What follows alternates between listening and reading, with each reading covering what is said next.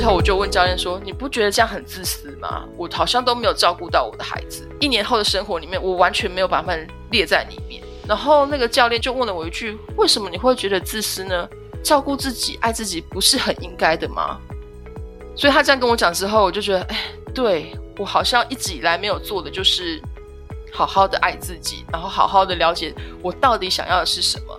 所以最后一点那个空间的时候，我就写说，我需要创造出属于自己的空间，我可以能安静的与自己对话，然后放松身心。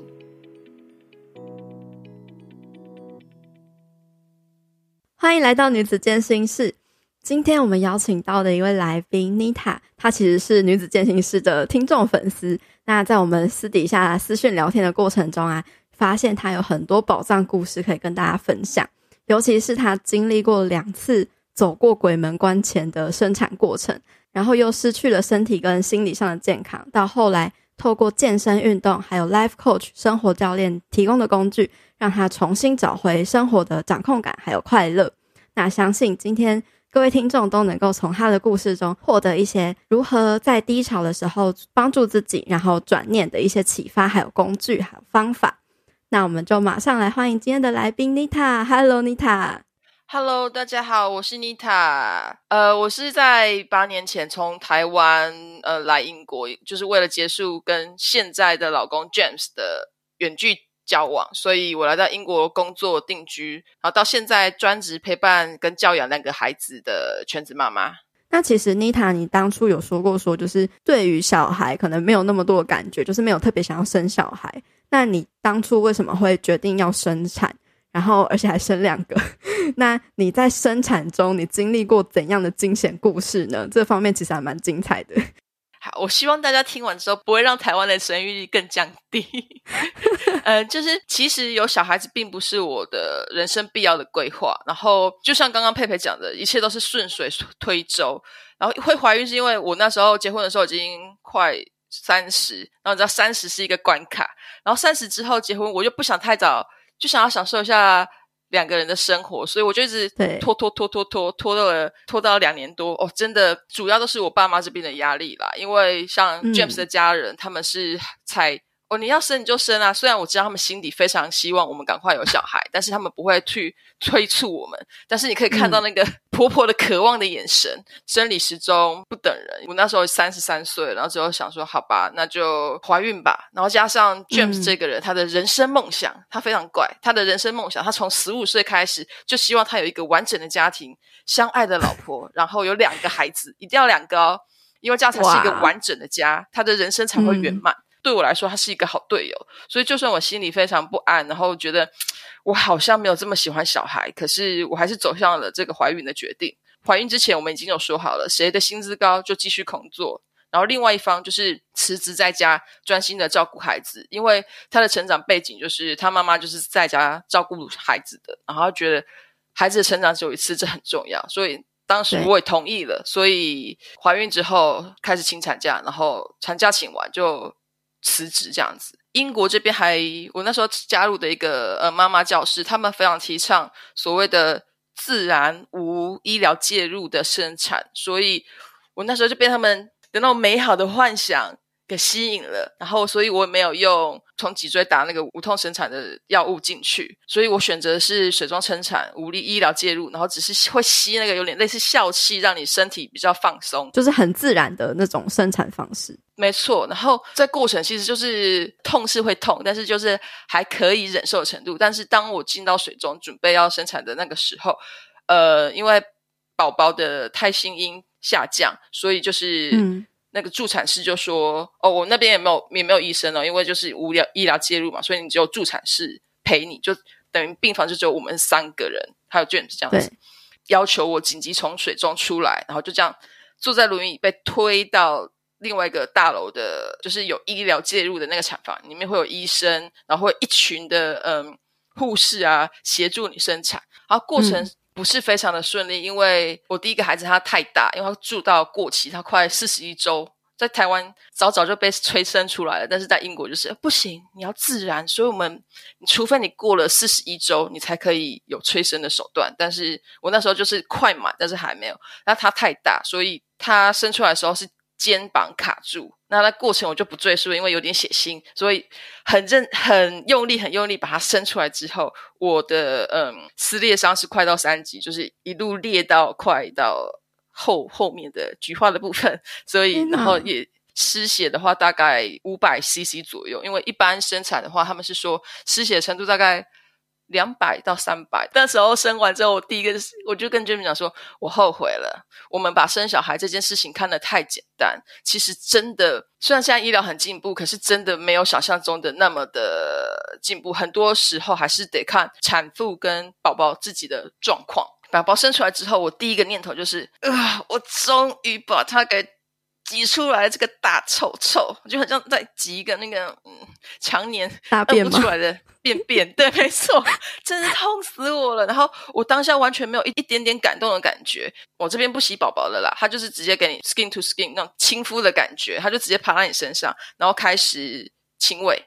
这边也没有婴儿室，嗯，所以什么都没有，一切生出来之后就是你的工作了，就是新手父母的工作，就完全就是不像台湾，就是会先去。帮宝宝洗洗澡啊，然后包起来啊，或者是什么的，这边的方式是完全不一样。他就是好了，这就是你们的，不是我们的责任。我想象中的那种母爱大爆发完全都没有，我一点那种激动的情绪都没有，反而是 James 看到宝宝的瞬间就开始泪流满面，非常慈爱的看着他怀中的宝宝。然后我就觉得哇，这个反差真的很大。然后反而我室友在旁边安慰他：“好啦，不要哭了啦。”那你后来在经历这么可怕，然后你又就感觉自己没有这么有母爱的感觉，那你为什么还会决定再生下第二胎呢？哦，这第二胎的时候是因为，嗯，我就说 James 一直想要两个小孩，然后加上我自己跟他的，嗯、因为我们都有手足嘛，然后跟自己的兄弟姐妹的感情都很不错，而且当父母过世之后。嗯如果只剩下他一个人孤零零，好像没有任何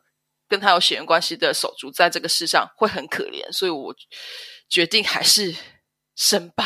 怀孕的时候算顺利，但是到后期的二十八周的时候，会有一个测试，看你有没有妊娠糖尿。结果我被认定有这个疾病，嗯、它是因为你的嗯，你怀孕时候的荷尔蒙关系，你的胰岛素没有办法去分泌出来，去抑制的血糖。我的体重也没有过胖，自认还算健康的人，所以我一直都不觉得我会有这个问题。然后，但是当被告知有妊娠糖尿的时候，整个都是脑筋一片空白，因为我觉得我怎么又不能控制我自己的健康？然后我觉得我好像让这个孩子失望了，我连这一点健康我都不能给他，然后我没有办法保护好他，我是一个很失败的母亲，心情非常糟，但是没办法，就是得面对嘛，就是只好把这种。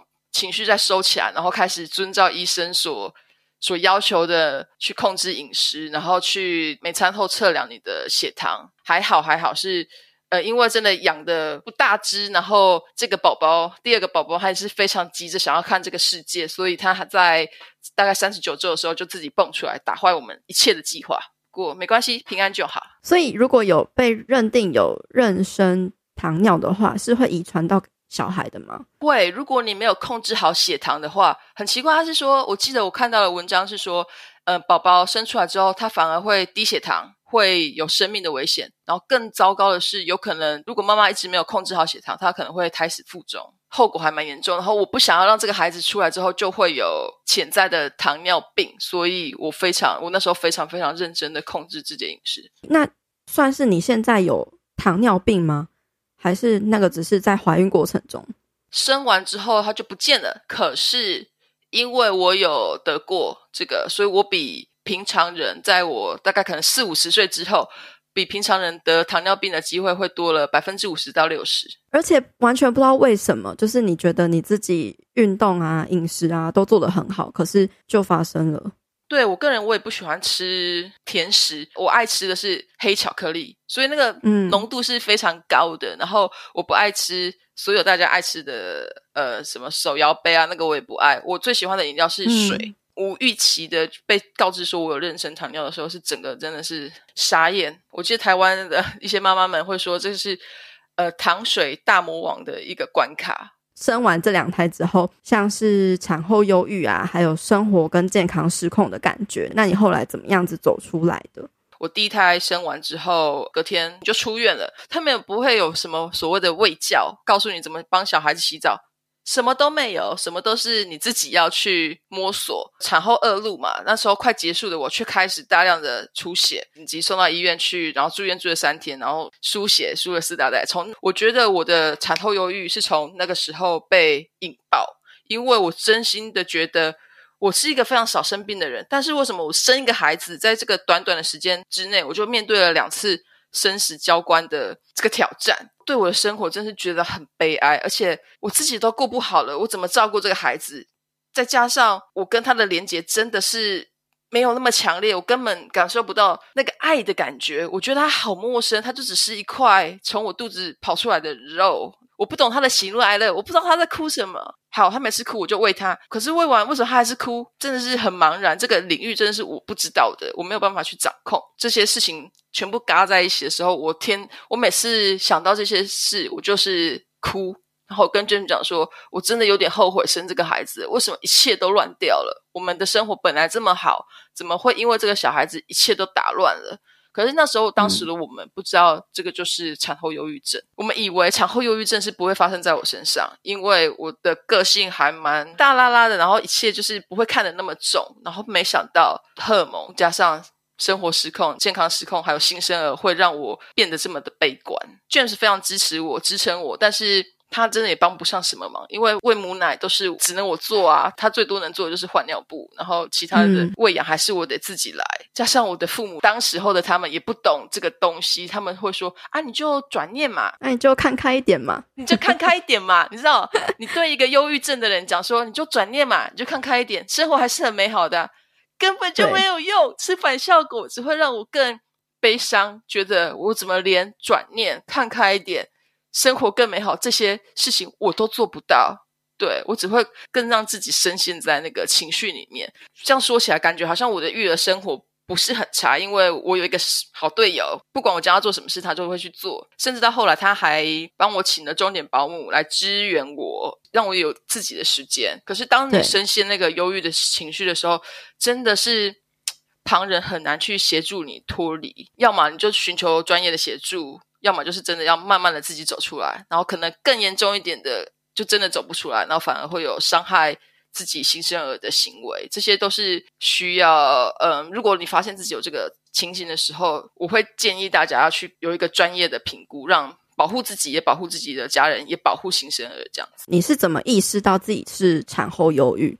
那你是怎么样让自己走出来的？一直没有意识到，是直到我走出来之后，我才发现。哎，哦，原来，我有哎，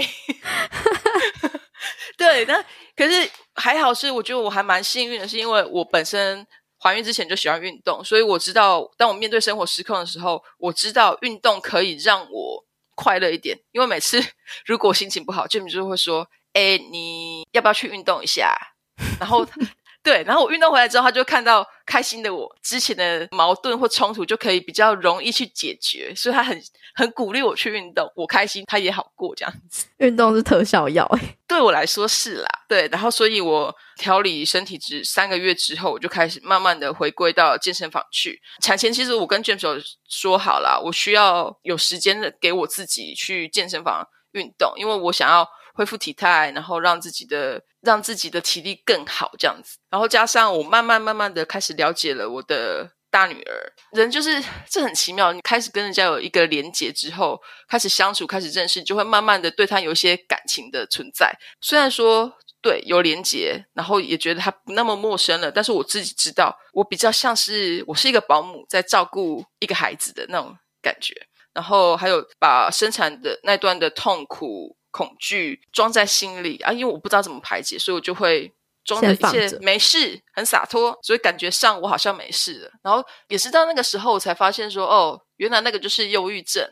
好，那我克服它了，我以为我克服它了。到第二胎的时候，刚生完就遇到英国封城，然后我们那时候选择先搬回 James 的父母家去住，因为他们有比较大的活动空间，所以我可以专心的照顾新生儿。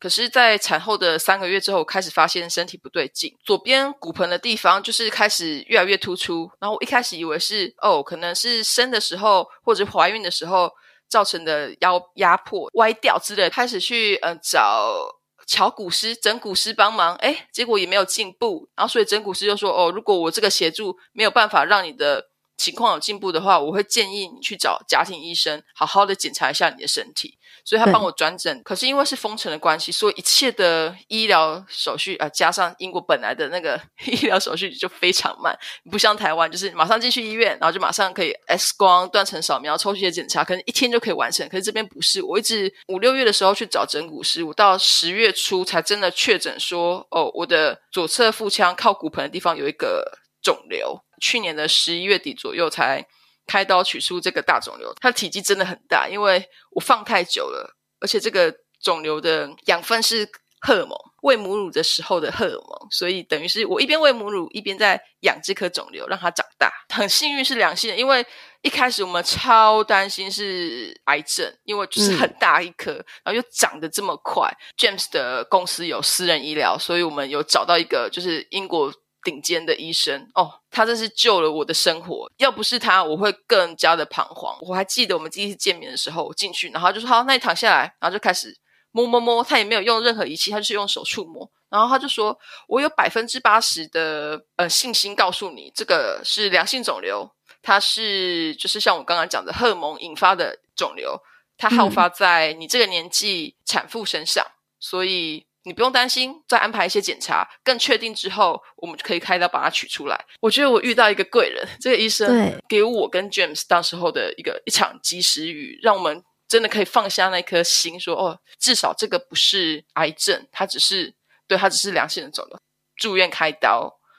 对我来说很像在度假，可是我的脑袋里面就是没有办法停止思考说，哦，手术之后我要怎么样练回我腹部的肌力，然后要怎么样让我的伤口可以复原得更好，然后又得照顾两个小孩子，尤其是呃小的那个也才八个月左右，那是最喜欢人家抱抱的年纪。那我又好不容易终于搬出 James 的父母家，可以搬到一个新的地方，想要重新开始，但是这个肿瘤又。打坏了一切，就像那个那本书《呃未知的自己》里面所说的，很多时候我们感觉不好的时候，会想要从这个泥沼去挣脱出来，所以我们会借有很多逃避的策略，不去面对它，压抑它，然后否定、排斥。可是只要你是抗拒的，它其实一直都持续着。我发现那个压抑的情绪开始爆发出来了。我开始对孩子没有耐心，开始急躁。晚上当孩子睡着之后，面对 James 的时候，我也是非常非常不耐烦。他做什么事情，我就是看不顺眼。然后我觉得这个生活非常没有变化，没有意思，好像我活着对这个世界也没有任何的贡献。有我没我，好像也没有差。整个人被困在那个生活里面，动弹不得，然后不知道怎么去摆脱这种困境。对，没错，就算我开刀后的。第二个月我就开始回来运动了，可是因为我希望在像我之前一样，就是借由运动的那个快乐，让我找回自己，然后可以把忧郁的这个部分的情绪再往下压下来。我发现运动当下我是快乐的，可是我越来越管不住那个非常负面的自己，嗯、那个低潮期就越来越长，越来越长，越来越长。然后我就跟 James 讲说，我我发现我自己。天天在沉船，就是天天在沉在那个情绪的里面，对一切的好玩好笑的事情都完全都没有反应，因为我就深陷在自己的情绪之中。他那个压抑下来的情绪，他们没有不见，就真的只是在找一个时机点爆发出来。运动只是让你有短暂的，就是好像有找到自己的感觉，但是因为那些情绪没有被好好的处理跟抒发，所以他依然还是会。不断的在生活中，就是用不同的管道，就是 用不同的表现形式表现出来，就是那种无力感越来越强烈，越来越强烈。我没有办法像第一次面临产后忧郁的时候，就是没关系，嗯，我现在很快乐了，我可以控制住自己那个负面的情绪。可是这次我真的没有办法，对啊，嗯，然后又加上你自己，就是感觉对小孩没有连结，然后又再加上你是全职的去照顾小孩，可能没有自己的其他的。呃，工作啊，有其他的重心之类的，你等于是全部的人生重心都在照顾小孩。全职妈妈是真的非常辛苦的一个行业，你没有放假，你没有年休，你是二十四小时的待命，然后，嗯，你也没有收入，有很多声音会告诉你说：“哎呦，全职妈妈很爽啊，就在家里而已啊，顾小孩嘛，然后小孩很简单啊，就陪他们玩就好啦。”这么开心的生活，你在抱怨什么？会让你越来越觉得自己很没有价值，然后怎么连这件事情也做不好？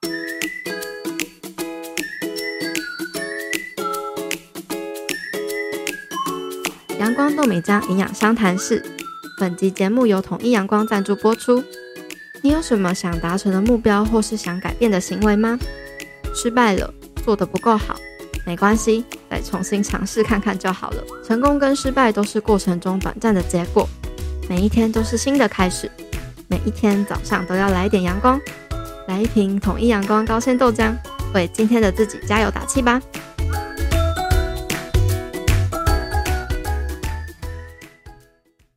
那后来听说你就开始接触到生活教练的协助，然后慢慢的让自己走出来。可以跟大家分享，就是你是怎么样子就接触到这个生活教练的，然后生活教练提供了哪些工具帮助你可以找到对生活还有自己的掌控感，然后走出这个忧郁呢？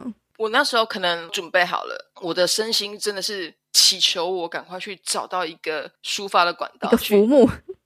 对 对对，没错没错，就是浮木，然后去找一个人来帮助我。对，所以当我在 IG 上面看到一个我。追踪的一个教练分享了哦，他的生活教练帮助他很多，所以然后刚好他生活教练有一个 workshop，就是那种线上讨论会，是免费的。当下的我也不知道怎么了，我就是点进去那个链接。以前的我是不可能的，因为我最讨厌这种事情了。为什么要去参加这种无所谓的那种线上研讨会？只会跟跟你讲说你要正面迎向未来，你知道吗？就是会有抵触。一开始的时候，生活教练就很明确的指出说。我们每个人都有机会多认识自己一点，然后了解到用什么方式是可以去抒发自己的，而且这个方式要是对你自己有用，不是听别人说的那个方式。你的大脑是非常神奇的一个器官，它可以用想象力给你带来你不同的影响。所以他一开始举例说，你闭上你的眼睛，然后开始想象前面有一颗柠檬，你闻到柠檬的香味之后，你把它切开，你去舔一口，去吸一口，你现在是不是觉得你好像满嘴都是？口水了，就是很酸的那种感觉。嗯、对，当他在这样形容的时候，我就按照他的说法去做，然后发现真的耶，我都是我嘴巴真的是好酸。他就说，这就是你 power of thought，就是你的思想的力量，你的大脑可以让你制造你的幻觉，所以如果你用的好的话，它可以协助你去做很多正面的事情。他那时候就是给了一张图，是一个金字塔的图，从塔尖到顶部是结果。行动力跟心态，还有你的观点、意见、信念、价值、优先顺序，还有空间，所以他就带着我们一层一层的往下走。他说，我们的第一个嗯活动，我们先来做，就是按照这个金字塔的高低顺序开始写出说，为什么你会觉得你困在你目前的生活。所以嗯，所以我一开始我就写说，嗯，我对现在的生活很困惑，我不知道我的人生意义在哪里。然后不开心的原因有没有收入，我在英国没有亲近的朋友，我没有办法在英国扎根，生活只有孩子，完全没有任何成就感。然后第二层，我写你的行动跟心态。就是因为我现在没有根，所以我的行动跟心态都是我好想回台湾，我好想念台湾的一切，然后我就会一直想要跟台湾的亲友们聊天，然后逃避我现在的生活。我的重心反而是去关注台湾的一切，而不是我自己生活的一切。然后我在看到脸书上或者 IG 上他们出去玩，我会觉得嫉妒，我会觉得不平衡，为什么他们可以这么快乐，而我却这么痛苦？然后我的心态上就是太专注于别人拥有的一切，我看不到我自己所有，就一直自己跟他们去比较。第三层就是你的呃观点、意见跟你的信念。然后我的信念就是我需要比别人强，我不能被比下去。我被比下去的话，我就是失败者。我是一个会下定决心之后就会去执行的人，但是我给自己的目标都是建立在别人的生活跟成就上。对，你都是建立在别人怎么看我这件事情上。对，没错。第四层是价值跟优先顺序。所以我就写下了我的价值跟优先顺序，都是在想着别人的生活怎么可以这么成功跟美好，但是我自己怎么这么失败，怎么这么的没用，什么都完成不了。我的生活除了孩子之外就是孩子，然后我没有我的自我的价值，我不知道我的优先顺序还有还有什么，好像就只有别人的生活。最后一层是空间，我真心觉得我没有留给自己一个放松的空间。虽然对我去运动，可是那个空间只有一个小时。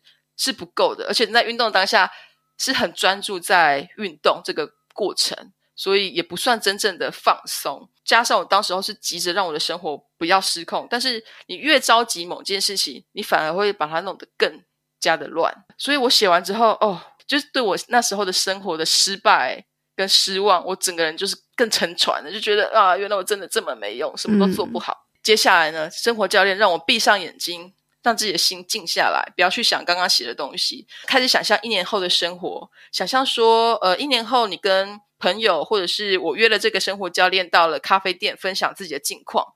然后有什么事情你是希望你一年后的自己可以达成，然后你可以很开心的跟人家分享的。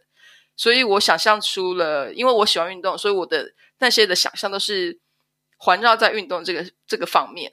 我的结果我写说，嗯，一年之后我的身材变得更结实，体能变好了，我找回我以前的那个有有活力的自己。然后我认识了共同有兴趣的朋友，从健身房当中认识了他们，不会再害怕用。英语来跟其他人聊天，做一些社交生活，然后我甚至可以拿到一个呃健身教练的执照，然后开始训练，帮助其他人变得更好。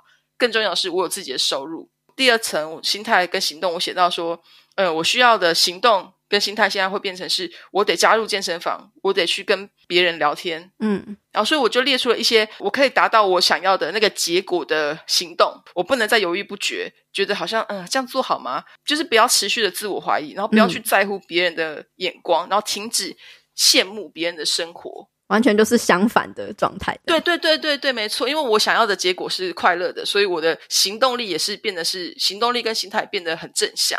对，然后再来是观点跟信念的部分。我想要说，我可以做我想要做的事，我可以只专注在自己的身上，我可以在健身运动方面这边做到我自己想要的成就。然后我可以大声的说出自己的想法、自己的意见、价值跟优先顺序。我写到，我要爱自己，相信自己，建立自己的信心，好好的照顾自己的身心。这不是自私的表现，反而是增加家庭气氛的和谐。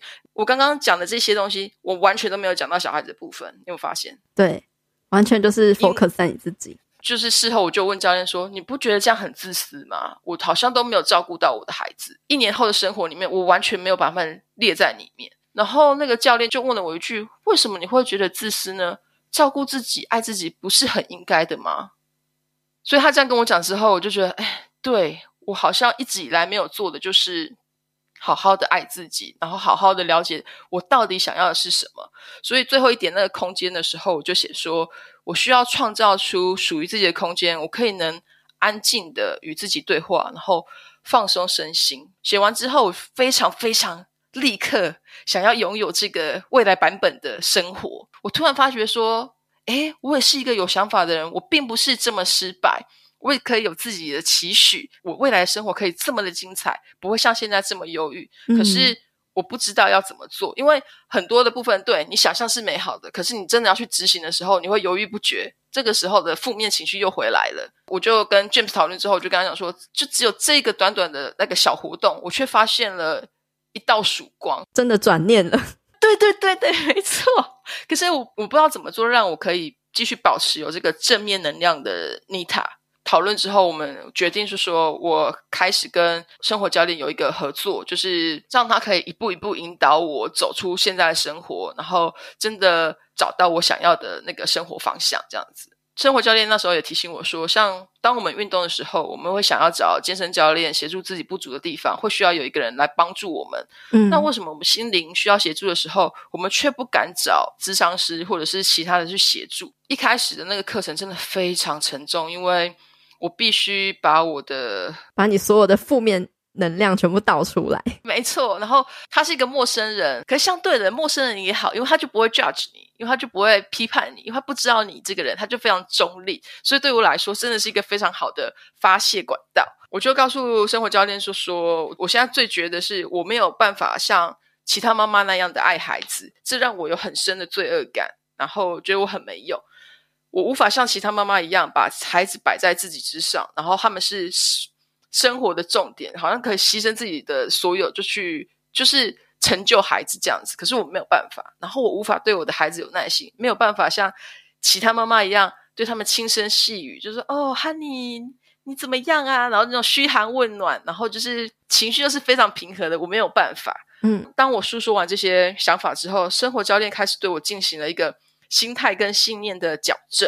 他问我说：“你刚刚提到的其他的妈妈是谁？其他的妈妈他们的做法对你来说有这么的重要吗？”然后为什么你会觉得说你一定要这样子做？是谁告诉你你一定要马上第一眼就得爱上你自己的孩子？他丢出了一连串的问题，他没有告诉我答案，他就是要我自己去思考。对，这连串的问题也深深的打醒了我，因为我就想说，对耶，为什么我会有这些想法？为什么会我会去相信这个信念？为什么我会觉得我需要这样做？挖掘之后才发现，原来都是从社交媒体上面看到的。没错，就像那个减肥文化也是啊，要瘦才是美。可是为什么你会有这种心态呢？因为媒体告诉你的，对，都是其他人告诉你的。那时候真的是醍醐灌顶的感觉。嗯，然后生活教练又问我说：“什么是你想要带给孩子的信念？”你自己的信念，你想要你的小孩子成为什么样子的人？他当时在做的这件事，就是在重新建立我的信念，让我可以相信自己是做得到这件事，而不是旁人灌输于我的。这个部分只是课程的一个小部分，但是对当时的我来说，却是一个非常大的启发。因为我突然觉得，其实就算我没有那么爱孩子，也没有关系，因为我还是。坚持着我自己想要他们长成的方向去做。嗯，你还是有尽到你自己的责任。我们每周就是会有一个功课，我当周的功课就是你想想自己的生活还有什么是受到外面的这些呃 social media 的影响，然后洗脑你，导致你对自己对那个信念深陷不疑，然后质疑自己不够好。最简单的就是减肥产业嘛，然后饮食一定要怎么做才是最好的？嗯，所以有种从心里去清掉那些不好的念头，我觉得这个非常非常的对我有帮助。然后接下来之后，我们就是有设定一年后的目标，而且他生活教练有提醒一个很重要一点，就是不要觉得有压力，一定要去达成这个目标。你的目标是可以按照你自己的人生，你当下面临的生活去做调整的，就算你。不去做，然后突然后悔反悔了也没有关系。最重要的是那个过程，我觉得这个很重要，嗯、因为有时候我们定的目标，又是像我们这种个性的人定的目标，你就会一直冲冲冲冲冲，就太执着于一定要完成那一个目标。对，然后中间都不可以有曲折哦，也不可以有改变任何一点点的那个 目标的设定都不行。他这句话提醒我们说：对啊，我们的生活这么的忙碌，怎么可能随时都按照我们想要做的方向去发生，我们每周都会有一个自我的挑战，就是去挑战我自己不敢做的事情，像是语言的这个部分，我不敢跟陌生人交谈，所以我会设立这个每周的挑战，去公园去找呃其他父母聊天。在进行挑战之前呢，生活教练会帮我清除一个自我的质疑，然后建立我的自信。像是我会担心说，我去跟这些人聊天的过程，如果他们没办法听到我讲的事情，他们如果听不懂我在讲什么。怎么办？然后他们会不会觉得我的想法很奇怪？然后会不会觉得我很难聊？然后会不会觉得我怎样怎样怎样？衍生很多问题。对，没错，真的小剧场非常的丰富。嗯、对。然后生活教练这时候问我说：“对方的想法有这么重要吗？如果他们无法了解你所说的，你就可以再说一遍啊。当他们觉得你想法很不同的时候，那要怎么样？那是他自己个人的想法，他觉得你的想法很奇怪。可是那是你在展现你自己啊。”对。那个不是你的问题，是他的问题。反正你又不是要真的跟他交朋友，所以聊不来，你们之后可能也不会再见面，有什么关系吗？这些都不是能阻止你去尝试的原因。这些想法就是你自己想象出来吓你自己的嘛。对，没有人不怕失败，再勇敢的人也会害怕失败。但是更可怕的是，你害怕去面对尝试后的失败。然后，所以当他这样讲完之后，我就觉得，对耶，我为什么要这么？在意别人的眼光，然后为什么要在意别人的想法？我就做我自己就好啦。他们喜欢我就喜欢我，不喜欢我就算啦，反正也没关系啊。人生嘛，嗯、很多时候好则来，不好则去嘛。那那我们何必这么在乎？嗯，就是一种管他的态度。对，没错，就是豁出去了。嗯，我的我的人生我自己掌握，我不需要去看别人怎么看我的。我突然发现说，就是这些问题真的都是大家都会发生。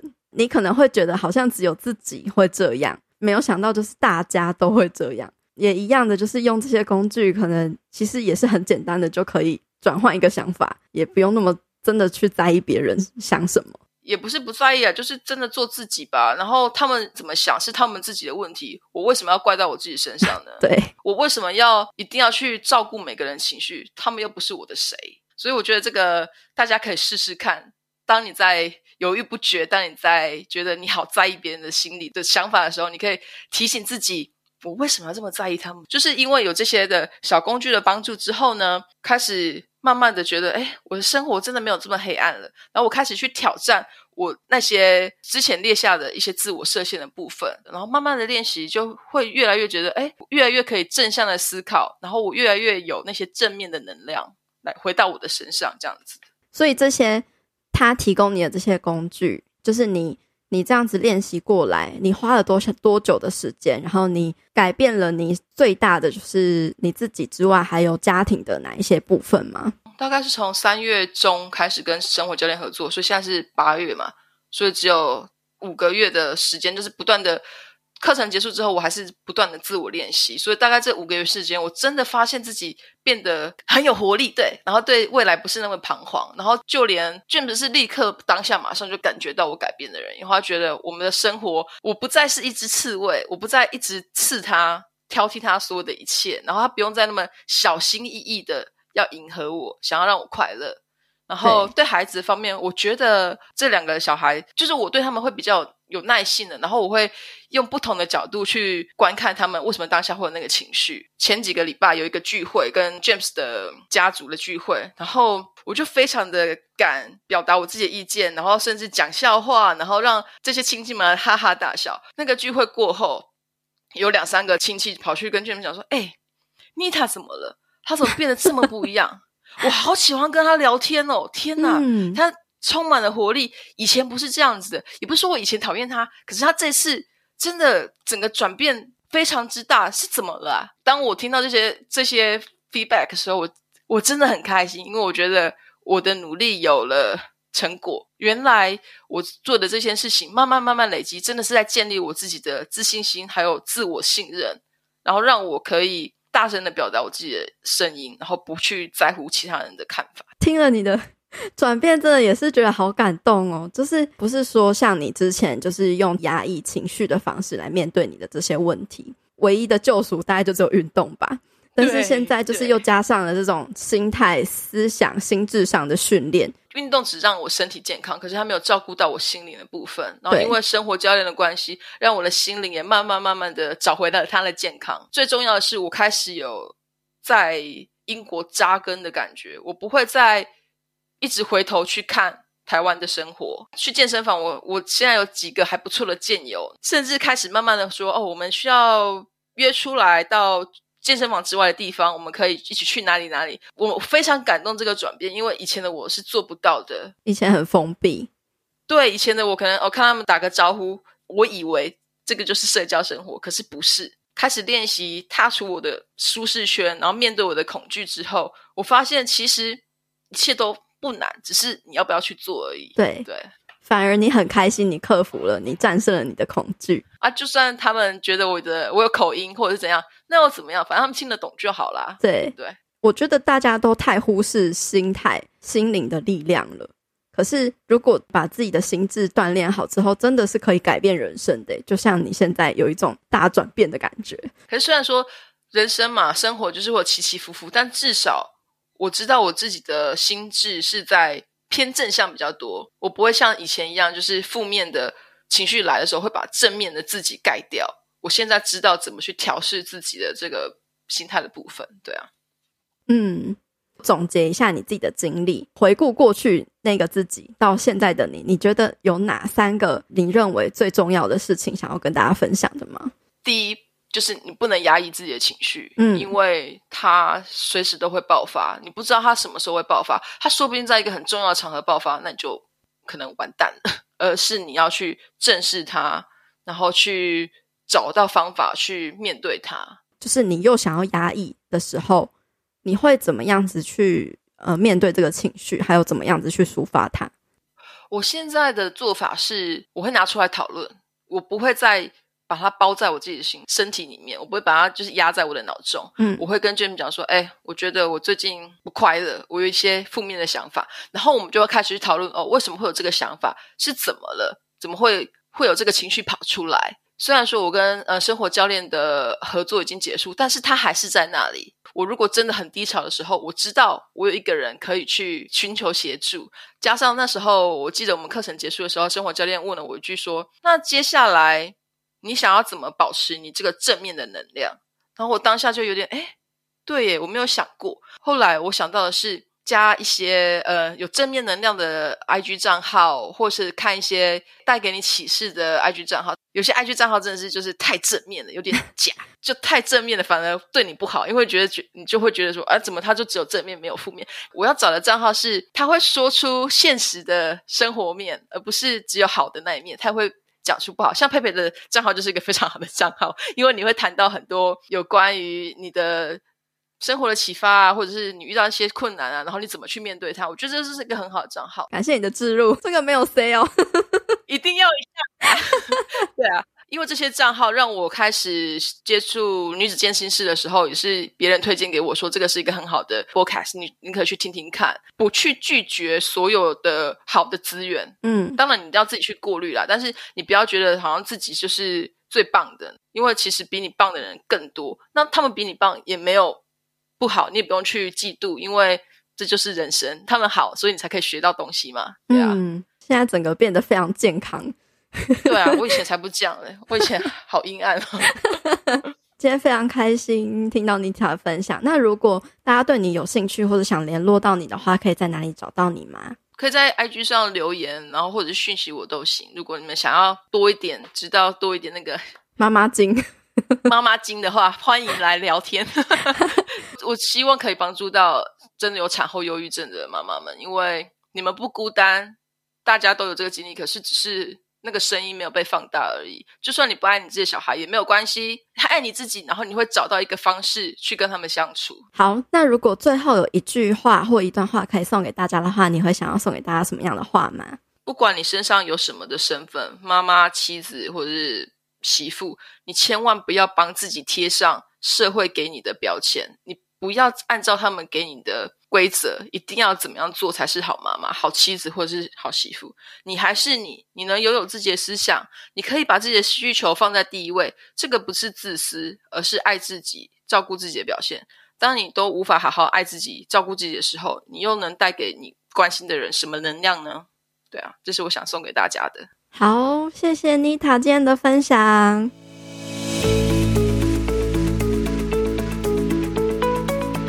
这是我们节目第一次访谈到全职妈妈角色的故事。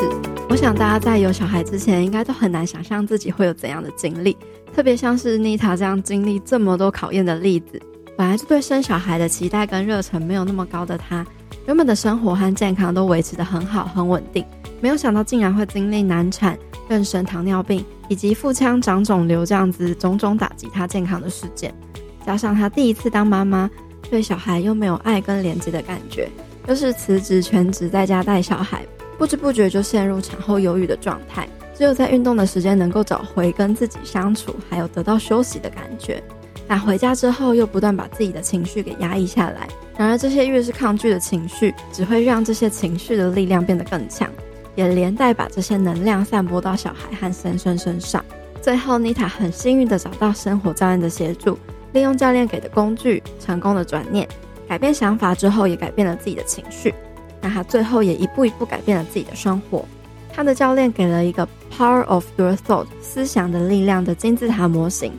这个金字塔从最顶端到最底部是结果、行动跟心态、观点跟信念。价值跟优先顺序，最后是空间。那大家都可以依据这个模型，从上往下列出为什么会觉得自己困在目前的生活之中。写出原本的模型之后，你可能会觉得目前的状态很糟糕。这时候可以再做出另外一个模型，也就是你希望未来一年后的自己可以达成，并且会很开心跟别人分享的样子。妮塔因为练习了这个模型，发现原来自己是可以拿回对自己生活的掌控权。原来自己的生活是可以改变成自己期待中的样子。原来自己是可以为自己而活，先把自己照顾好，才能照顾好别人的。所以过去在节目中也很常跟大家分享，你的内在世界会反映你的外在世界。你自己身处的地狱常常都是自己给自己的。看事情的角度变了，整个世界也会变得不一样了。我想我们都无法去避免生命中难免会遇到的困难跟考验，但我们永远可以改变自己面对他们的态度。你永远都有能力可以改变跟选择你自己的生活，那么你又会希望未来一年后的自己会是什么样子呢？今天这一集节目就到这边告一个段落。如果你喜欢这一集节目的分享，欢迎你可以截图这一集节目的画面，贴到自己的 IG Story 上，记得要 tag 女子健心室的账号，或者是来宾妮塔的账号，写下你对这一集的想法跟收获，我们都会非常开心能够看到你的分享。节目的最后，我依然要来感谢用行动赞助支持这个频道的听众留言，这位听众也是佩佩。他在二零二一年四月六号请我喝了一杯六十元的咖啡。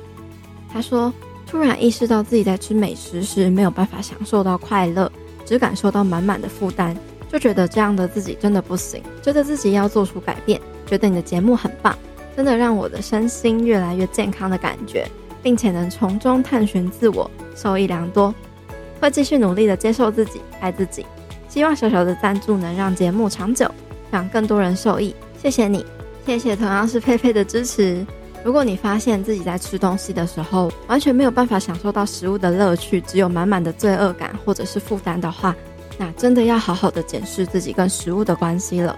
推荐可以收听我们节目的第十一集跟第八十九集的正念饮食，还有第五十一集重新和饮食建立良好关系的那一集，都会有很大的帮助。如果你喜欢我们节目频道分享的内容，欢迎你可以在收听的各大平台订阅我们的频道，你也可以利用各种小小行动来支持我们，像是可以到 Apple Pocket 上面帮我们打五星评分，并且留下你的鼓励。也欢迎你可以写信给我，或是在 IG 上面私讯我，给我回馈，或是问我任何的问题，或是许愿希望听到什么样的主题分享。不要害羞，因为我非常喜欢跟大家互动的感觉，所以如果你有什么想法，都非常欢迎你可以跟我分享。我们频道也还有提供其他的资源。你可以订阅我们免费的建心电子报，或是加入我们的脸书私密社团，以及我们的读书会——女子建心聊书会。利用琐碎时间，每周听我分享两本好书的精华重点内容，一年就能够累积一百本好书的思维，帮助你默默的进步、成长跟改变。一起用一百本好书遇见更好版本的自己吧！欢迎你点击资讯栏中的报名链接，加入我们。最后，一样的，我希望你永远都要记得。你往前踏出的每一小步都是累积，都是进步，所以为自己走过的路喝彩吧！女子健心事，我们下次见喽，拜拜。